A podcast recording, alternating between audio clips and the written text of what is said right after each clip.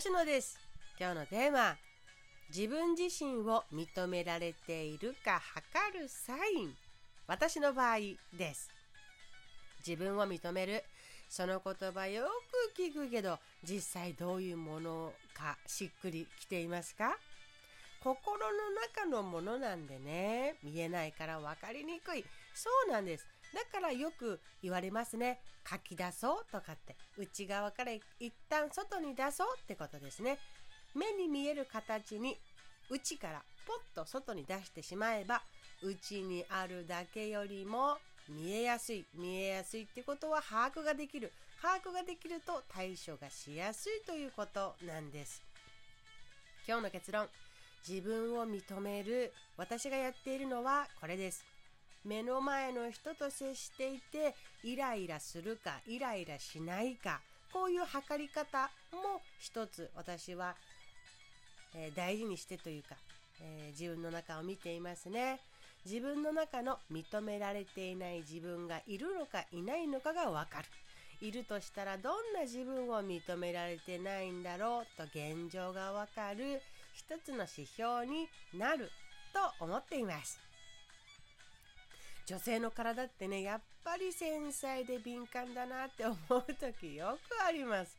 だからこそ自分のフィット感や直感に優れているのも女性だったりするのねというふうに思いながらこの間面白いことに気づきました。夫さんのね興味のなさそうな私の話の聞き方。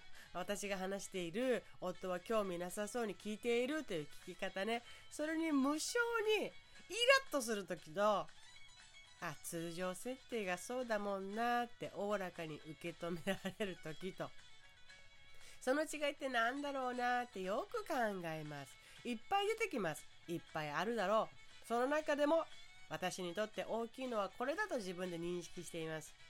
自分のやりたいことでうまくいっていない時先が見え先が見えない時もやもやしている時には特にイライラしやすいという特徴があります。自 自信満々に言うべきことじゃないのですがね。毎度毎度私の課題だと毎度毎度顧みて邁進しております。逆にやりたいことがうまくいっていたら何もかもうまく回り出すというかね。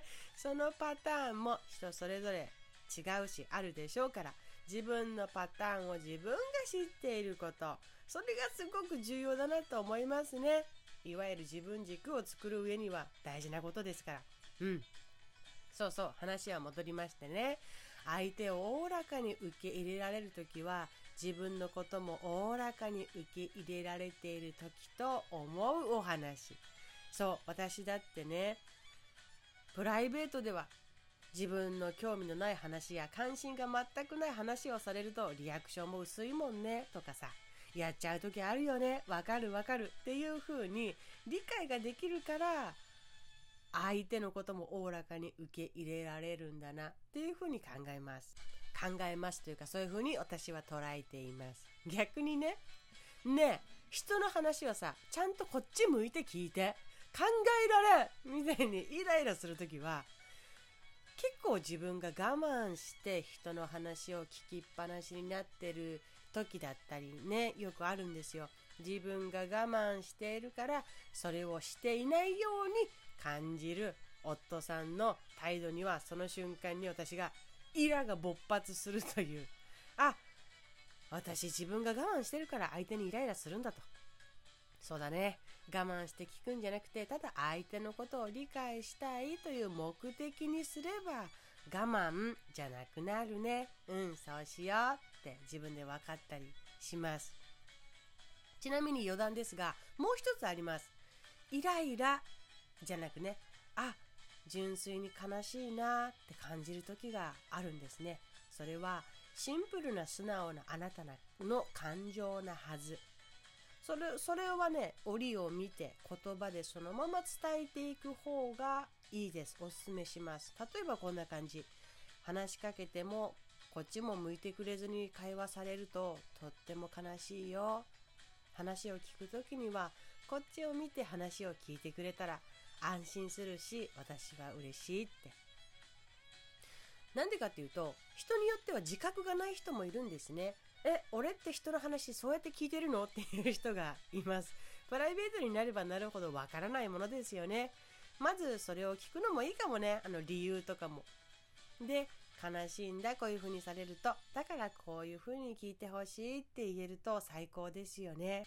ねえあんたなんでこうなの？って言われると あの反発もあるし本当の気持ちを言えてないんですけど悲しいんだって。こういう風にされるとねすごく安心するんだよね。って言われるとあ分かった。になりやすいのが人ですからここは覚えてて。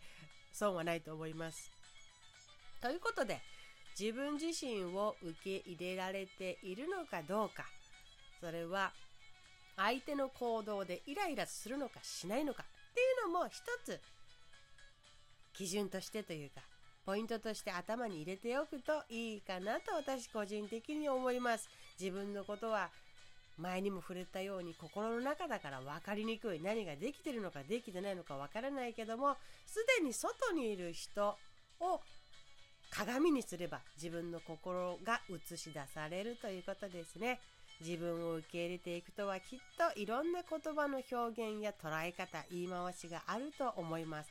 たくさんネットでも出てきますね。自分の嫌な部分も受け入れられていたら、極論相手がどうあろうがイライラせず、相手自身への興味が働き、相手自身としての理解ができるのではと私は思っております。だってね、自分としては許せないことでも、相手からすると相手の正しさや良きことだったりするのですからね。